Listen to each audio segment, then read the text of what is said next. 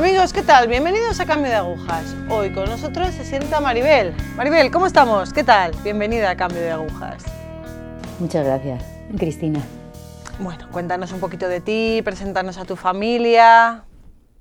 Bueno, pues mira, yo procedo de una familia profundamente religiosa. Mi madre era muy religiosa y, y, practicante, mi padre también. Y soy la última de cuatro hermanos. Soy la pequeña, la que no esperaban. Mi madre no me, me tuvo ya mayor y no me esperaban. Pero bueno, mi, el ambiente de mi familia era bastante cristiano. ¿no? Desde, desde, chiquitita mi madre pues así me lo hizo saber. ¿no? Mi madre me, me cuenta que yo no me acuerdo, era muy pequeñita, que me llevaba de la mano y cuando pasaba por delante de una iglesia, pues me hacía siempre lanzar un beso, ¿no? Y me hacía saber que dentro estaba Jesús, ¿no? Y me hacía repetir la oración de los pastorcitos de Fátima, ¿no? Por los que no te quieren, no te adoran, ¿no? Y me hacía lanzar un, un beso, ¿no? Y, y, no sé, recuerdo también una vez que estaba, era, debía ser yo muy pequeña porque estaba sentada en el banco de la iglesia y me colgaban los pies. Y claro, empecé a balancear las piernas, ¿no? Como hacen los, los niños, ¿no? Y mi madre muy, muy tiernamente simplemente no me regañó, simplemente me puso su mano encima de mis piernas y yo ahí me di cuenta, ¿no? Que en donde estaba y lo que mi madre hacía era algo importante. ¿no? Y, bueno, así fui aprendiendo y, respetando lo, los, que eso era algo sagrado, ¿no? que era importante para mis padres. Mis padres iban diariamente a misa, yo iba creciendo y, y me, me, dejaban en casa haciendo los deberes, porque mis hermanos eran mayores, ¿no? Y mis padres siempre, de misa diaria. ¿no? Y incluso cuando era cuaresma, venía la cuaresma, los primeros viernes de cada mes, a mi, mi madre nos llamaba, nos reunía en el comedor y leíamos siempre um, algo del Evangelio. Yo ya había aprendido a leer, ¿no? y entonces, bueno, pues me, me, dejaba que fuera yo la que leyera ¿no? el Evangelio. Y así crecí con mi infancia, sabiendo que Dios era importante para mis padres, que era algo que yo también debería de ser algo pues importante también para, para mí. ¿no? Cuando llega la adolescencia y entras en el instituto, ¿todo sigue igual? No. Bueno, cuando llega la adolescencia, bueno, pues ya sabes, ¿no? Son momentos difíciles, ¿no? Entonces, eh, pues a mi madre decía que los domingos tenía que ir a misa, yo sabía que eso era importante, sabía que, era, que si no era pecado, ¿no? Yo iba a misa, pero claro, eh, me, me, apunté a un grupo, que, a un grupo scout, que, no, que vamos, que estoy súper agradecida al grupo scout, pero era un grupo scout que estaba dentro, inserto dentro de mi parroquia. Con lo cual mi madre dijo, pues fenomenal, ¿no? Pues apúntate.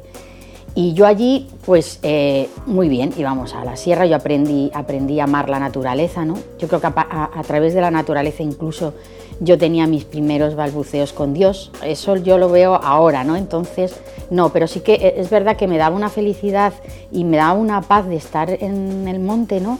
Que, que con los años yo he visto que era el Señor, ¿no? Que era una forma de, de atraerme hacia Él. Pero, pero ¿qué pasa? Que no, no mis monitores no, no, iban a misa, no eran practicando, aunque estaban dentro de la parroquia, no, no eran practicando. Y claro, yo dejaba de ir a misa, eso a mi madre no, no le gustaba nada. Yo iba a misa en cuanto podía, pero ya llegó un momento que yo ya me hacía muchas preguntas. Y yo decía, ¿y yo por qué tengo que ir a misa? O sea, no, no entiendo, porque yo quiero a Dios, a mi manera, pero yo quiero a Dios y yo hablaba con Dios, pero no entendía el por qué tenía que ser obligatorio ir a misa, ¿no? Mi madre me decía, porque es pecado, porque el Señor... Claro, pero yo no entendía nada más. Entonces, poco a poco, según iba creciendo, abandoné la misa. ¿no? Abandoné la misa, aparte de eso, a mi grupo scout, el sacerdote, lógicamente, yo ahora lo entiendo ahora, el sacerdote al ver que no era un grupo cristiano, nos echó de la parroquia. Con lo cual yo en mí ya empezó a tener una mala experiencia en cuanto a los sacerdotes, ¿no? Yo los veía como malos, ¿no? Fuimos a otra parroquia, de esa parroquia también nos echaron, en fin, ahora yo lo entiendo, claro, pero entonces yo no lo entendía. Y eso creó un poco de reacción en contra de la iglesia, ¿no? Mi madre me perseguía y me decía, hija, eh, ¿cuántas, cuántas mmm, razones tienes que dar a Dios, ¿no? De, de, de tu no hacer, ¿no? De no ir a misa, de no... Y yo eh, me gustaban mucho las frasecitas, tenía de costumbre desde era que pequeña escribir en un diario, un diario que vendían en la librería San Pablo, me acuerdo, y tenía un montón de frases dentro y de fotos. Y las frases me, llamaban la atención mucho. ¿no? Y había una frasecita que ponía, eh, Dios, no, cada uno sube al cielo por su propia escalera. ¿no? Y eso era lo que le contestaba siempre a mi madre. Ya me planteé un día y dije, mamá, mmm, cada uno sube al cielo por su propia escalera. Tú has subido por la tuya, yo quiero subir con la mía.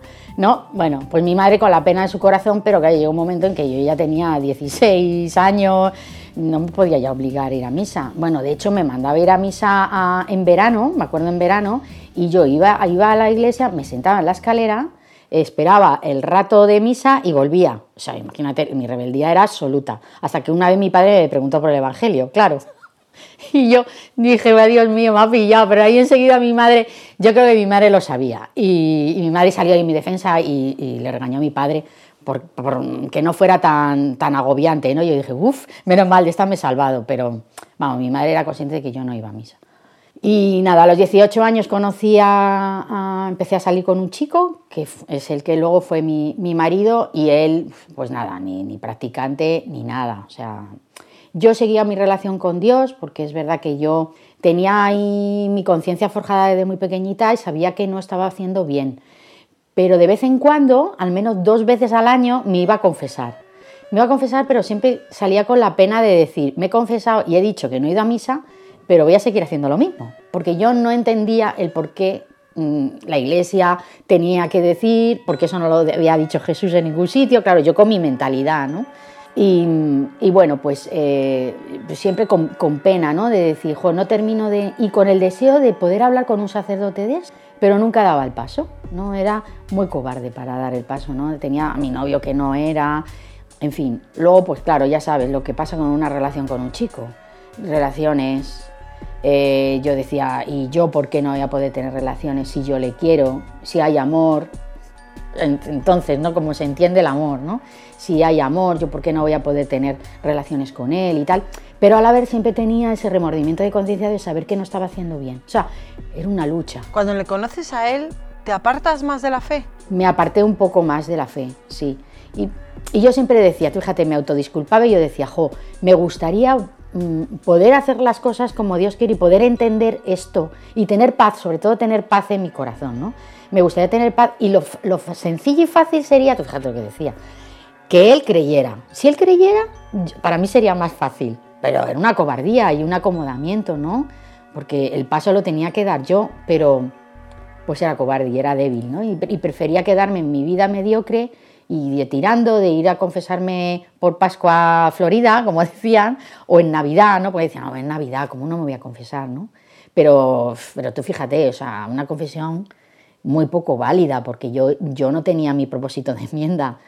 O sea, era un poco para lavar mi conciencia, pero en mí, en mi interior, sabía que yo, o sea, quería el cambio, pero no, no lo iba a hacer. O sea, era una, una lucha, si me tiene muchos años, ¿no? Con, con, con, cierta lucha, con toques de Dios. Es verdad que había mm, ciertos toques que yo veía, yo veía a Dios, ¿no? Y incluso yo por la noche rezaba y, daba gracias, ¿no? Por, por, pues por, por José, ¿no? Que, que así se llamaba mi marido, ¿no? O sea, que, yo estaba agradecido, pero vivía mi fe a mi manera y a mi, a mi forma. Todo esto mi madre me decía que no me había confirmado, que por qué no me confirmaba, y yo decía, a estas alturas me voy a confirmar yo y tal, o sea, no. Vale, ¿y cuánto tiempo estuviste en esta situación? Pues estuve hasta los, hasta los 32 años. Me casé, eh, felizmente casada, estuve seis años, o sea, estuve diez años de relaciones con, de novio y seis años casada. Lo que pasa es que, bueno, era una relación que nunca habíamos tenido ningún problema, de nada, los problemas normales de una relación de pareja, pero vamos, nunca había venido, digamos, el sufrimiento a mi vida o los problemas realmente...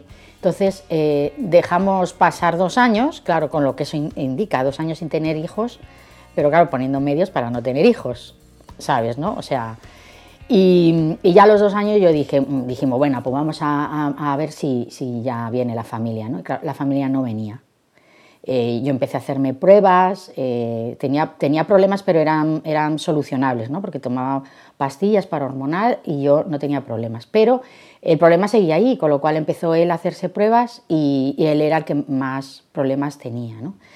Eh, bueno, hicimos todo un, tratamiento largo y luego yo eh, que tampoco lo sabía llevar bien. O sea, no, no, sé por qué yo quería ser madre a toda costa. Y yo veía a mis amigas que tenían sus niños, ¿no? Y, y, yo, y decía, hijo, ¿y yo por qué no? ¿no? Y yo por qué no. Y yo se lo pedía a Dios, claro, desde, mi manera, ¿no? A veces me iba a una iglesia y rezaba y yo decía, jo, yo, yo quiero tener familia, Señor, yo quiero tener familia. Bueno, no sé qué, no, no, te sé decir qué pasó, pero nuestra relación se fue minando un poco. No sé si él, él también se culpabilizó de no poder darme un niño, aunque yo, aunque yo no le echaba la culpa a él, o sea que, no sé, digamos que llegaron los problemas serios a nuestra vida, no supimos gestionarle y, vimos como nuestro amor se nos iba, se nos iba descafeinando. O sea, lo veíamos, él, él decía, ¿qué nos pasa? Yo no, no siento lo mismo por ti. Y es que a mí me pasaba también un poco lo mismo, ¿no? Estábamos tristes, nuestra relación estaba, pues, que no teníamos a Dios y no sabía, y no teníamos ayuda tampoco, ¿no? Porque cuántas veces pues, cuando yo ya entraba en la iglesia, jo, porque está el COF, que hay tantas cosas que nos hubiera podido ayudar, ¿no? Pero yo es que no tenía ni idea de a dónde acudir, ni él tampoco, ¿no? Y bueno, se cruzó una y era más fácil, ¿no? Eh, buscar la solución fuera que, dentro, ¿no? Y bueno, pues un día me, se marchó de casa y a los pocos meses supe que es que ya llevaba unos meses, llevaba unos meses con una chica, ¿no? Y bueno, mi vida se cayó en cuestión de... Porque claro, toda mi vida giraba alrededor de, fíjate, desde los 18 años hasta los 32, o sea, toda una vida juntos, que pasamos toda la juventud, pues un montón de cosas, ¿no? Y claro, eh, eh, yo me, lo, imaginaba como una torre de naipes que lleva un viento y de repente todo se echa abajo, ¿no?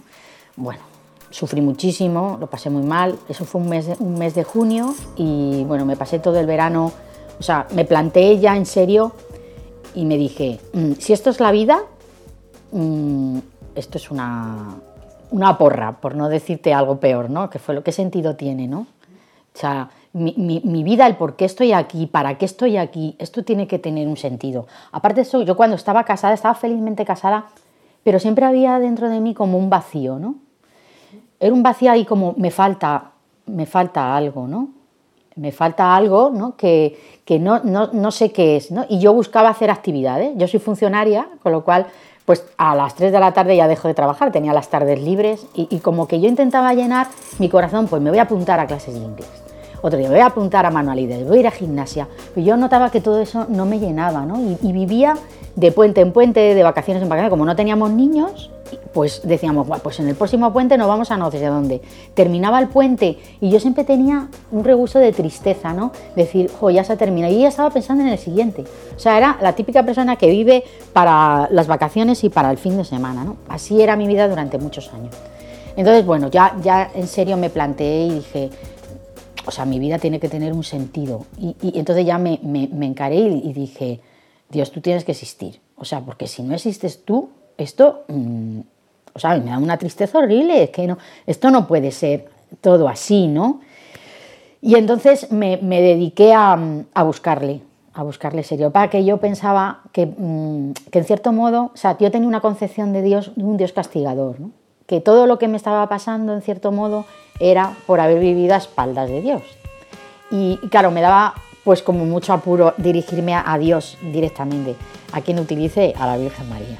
Bueno, ¿y qué papel principal tiene la Virgen en todo este sufrimiento? Pues muchísimo, Cristina. La Virgen María estuvo muy, muy presente desde el principio. Cuando me pasó esto de, mi marido, ¿no? yo eh, ya te digo que concebía a un Dios castigador, ¿no? Y, me daba como miedo ¿no? acudir a él. Entonces utilicé a la Virgen María para, para, hablar con Dios. Y en, aquel periodo, aquel, aquel verano ¿no? que, que, pasé tan, tan en reflexión ¿no? y tan, tan duro, eh, yo acudía a menudo ¿no? a, un, sitio del Escorial, donde es, es, un prado, hay una encina, hay un cuadro de la Virgen. ¿no? Ahora actualmente hay una capilla construida, pero entonces no. Y yo lo conocía porque mi madre iba mucho allí. Y recuerdo que iba a la ida, iba llorando, desesperada, ¿no? Y, y, allí pues me, encomendaba a la Virgen, ¿no? Y le pedía, por favor, madre, o sea, si de verdad existís, ¿no? Darme luz, darme luz, sacarme de aquí, no, no, no, entiendo nada, ¿no? Y siempre volvía con muchísima paz, ¿no? Cada vez que, iba allí volvía con mucha paz. Y luego, eh, durante el verano también me fui con mi familia, ¿no? A la playa la familia también fue un momento, o sea, para mí fue muy sanador, ¿no? Eh, el tener allá mi familia que me, protegía en esos momentos. Pero yo necesitaba también mis momentos de soledad. Y yo siempre me ofrecía por la noche a tirar la basura y la basura estaba al lado de la playa. Mi madre ya sabía que volvía a altas horas de la noche. Yo, la pobre no, no, me dijo jamás nada, pero supongo que lo pasaría mal. Yo necesitaba estar sola, ¿no? Y, allí en, esa, en la playa, ¿no? En la oscuridad me sentaba en la arena y hablaba muchísimo con la Virgen, muchísimo. Miraba al cielo, fíjate cuántas veces después decía, eh, mira la estrella, invoca a María, y yo no tenía ni idea de nada de eso, ¿no? Pero yo, María yo creo que ya me estaba ahí dirigiendo, ¿no? Y yo, miraba el cielo estrellado y ahí hablaba con, María, ¿no? Digo, llévame, llévame a Dios. ¿Cómo pasas de un Dios castigador a un Dios misericordioso? ¿Cómo cambia esta percepción? Pues mira, tengo un sobrino, el, mayor, el mayor de todos, que hizo un cursillo de cristiandad un año antes y él estuvo detrás de mí antes de que pasara todo esto con mi marido. Andaba detrás de mí eh, para que hiciera el cursillo. Yo siempre daba largas. Me decía, tía, ¿qué vas a hacer en el próximo puente? ya ves, yo el puente lo iba a dedicar a una casa rural. En lo que menos pensaba en, en meterme en una casa y que me hablaran de Dios y encima con mi marido que era más reacio que yo, ¿no? Y yo siempre le, daba largas y le decía que no. Cuando pasó, cuando pasó esto, ¿no? Pues le llamé en el verano, ¿no? Y, le dije, Carlos, mm, quiero hacer eso. O sea, no sé qué es, pero yo sé y necesito hacer algo, necesito encontrarme con Dios, buscarle, ¿no? Y encontrarle. Claro, el pobre me dijo, oh, tía, en verano los cursos de cristiandad paran y no se hacen, vas a tener que esperar. Entonces, bueno, bueno, te digo que fueron unos meses de purificación. Y ya mi hermana se puso en contacto porque hubo un encuentro de cursillistas en Roma con el Papa y ella en un, restaurante, me, lo cuenta, dice un restaurante, ella vive en Alcalá de Henares y ella hizo el cursillo también. Y coincidió con los de la diócesis de Getafe. Entonces se acercó a la mesa de al lado y dijo, mira, tengo una hermana y tal que quisiera hacer el cursillo. Y bueno, pues así fue un poco un 2 de noviembre, que era día de difuntos, pues entré con mi maleta arrastrando súper triste y sin saber muy bien a dónde iba, porque tampoco me habían contado mucho de qué. Y bueno, allí en, el cursillo me descubrí a un, señor misericordioso, ¿no? a un Dios misericordioso que para nada me había tenido en cuenta pues mi, mi pecado, ni mis errores, ni mis... Bueno, había sido hija pródiga durante mucho tiempo, porque iba, me confesaba, me separaba, me iba, o sea, había ido y vuelto a casa miles de veces, ¿no? Y, eso me hizo pues caer de rodillas y derramar muchas lágrimas, ¿no? Durante el cursillo, después de las charlas ¿no? que, me, que me daban, eran como... Yo luego salí a dar testimonio ¿no? al, al final del cursillo y, yo me acuerdo que dije, me he sentido como una alfombra cuando lleva mucho tiempo con muchísimo polvo y le han empezado a dar, a dar, a dar y, ha caído todo el polvo y, al final pues, pues ha quedado una alfombra preciosa, ¿no? Con unos colores vivos, ¿no? Que estaba ahí apagados. Y bueno, mi vida cambió. Entonces, ¿consideras que a partir de este contacto que tuviste, tu vida cambia, se fortalece tu fe, se da un giro? Pues sí, efectivamente, Cristina, mi vida empieza a cambiar. Lo primero que hice, porque en el cursillo así se me dijo, tienes que buscar una comunidad, ¿no? Y lo primero que hice fue acercarme a mi parroquia, ¿no? Y en la parroquia pues encontré un sacerdote, bueno, encontré dos sacerdotes que me, ayudaron muchísimo y bueno, me dijeron que tenía que formarme, eh, eso lo primero, porque no tenía ni idea, no sabía ni rezar el credo, imagínate. Y, bueno, empecé a dar mis, primeros pasos dando catequesis a niños, a la vez que yo me formaba, me, confirmé eh, al año siguiente, por fin llegó la, querida confirmación que quería mi madre desde, muy joven. Y, bueno, pues tuve también un director espiritual, que todavía lo conservo en la actualidad, y él me fue dando un poco las pautas, ¿no? Y dice, sería importante, ¿no? Que ahora tú que vives sola, pues que busques un, sitio en tu casa que sea íntimo donde tú puedas sentarte a rezar, ¿no? Me acuerdo que llegó el mes de, mayo, ¿no? el mes de María, y dice, búscale una flor a María, tenle un sitio en tu casa, ¿no? Y así lo tengo hasta la actualidad, un, sitio donde yo eh, pues me siento y rezo, ¿no? Bueno, me enseñó a cuidar la oración, mi trato con el Señor, el asistir frecuentemente a los sacramentos, ¿no? al de la, de la confesión. ¿no? Yo tenía una herida ahí grande que perdonar, ¿no? que era, que era a, mi marido. ¿no? Y eso lo fue haciendo Dios. Yo, eh, por mis propias fuerzas, me era imposible hacerlo. ¿no? Y, y, ha sido Él a través de, pues de eso, de mi, de mi seguimiento, ¿no? de, de, mi perseverancia. ¿no? Pues el Señor y la Virgen ha ido sanando ¿no? y he podido perdonar hasta el día de hoy, vamos, totalmente segura que le, que le he perdonado, ¿no? porque tengo mucha paz en, en el corazón. Y nada, también me, desde hace ya bastante, ¿no? Eh, sacerdote me dijo, ahora tu, tu esposo es Dios. Ese hueco lo tienes que llenar. El centro de tu vida antes era Él, ahora lo tiene que ser Dios, ¿no? Y, y así lo he vivido y así me ha servido hasta la fecha. O sea, Él es mi esposo. Y mi esposo de la tierra, pues eh, yo sigo estando casada ante Dios, ¿no? Además, no he querido la nulidad, porque estoy totalmente segura, hay algunos sacerdotes que me lo, han, me lo han dicho, pero yo estoy totalmente en una certeza en el corazón de que ese sacramento fue válido, ¿no? Y, y entonces, pues yo no he querido volver a casarme. O sea, ese, ese hueco lo ha llenado Dios con creces y me, me ha hecho muy, muy feliz. Sea, te puedo decir casi que he sido más feliz en este periodo que en el periodo en el que estuve con mi marido, que también lo fue, ¿no? Pero siempre me faltaba algo y, y, y aquí lo he completado. Maribel, ahora que estás en este periodo, que tu vida ha cambiado 360 grados, ¿a qué te dedicas? ¿Qué haces? ¿Qué hace Dios con mi vida?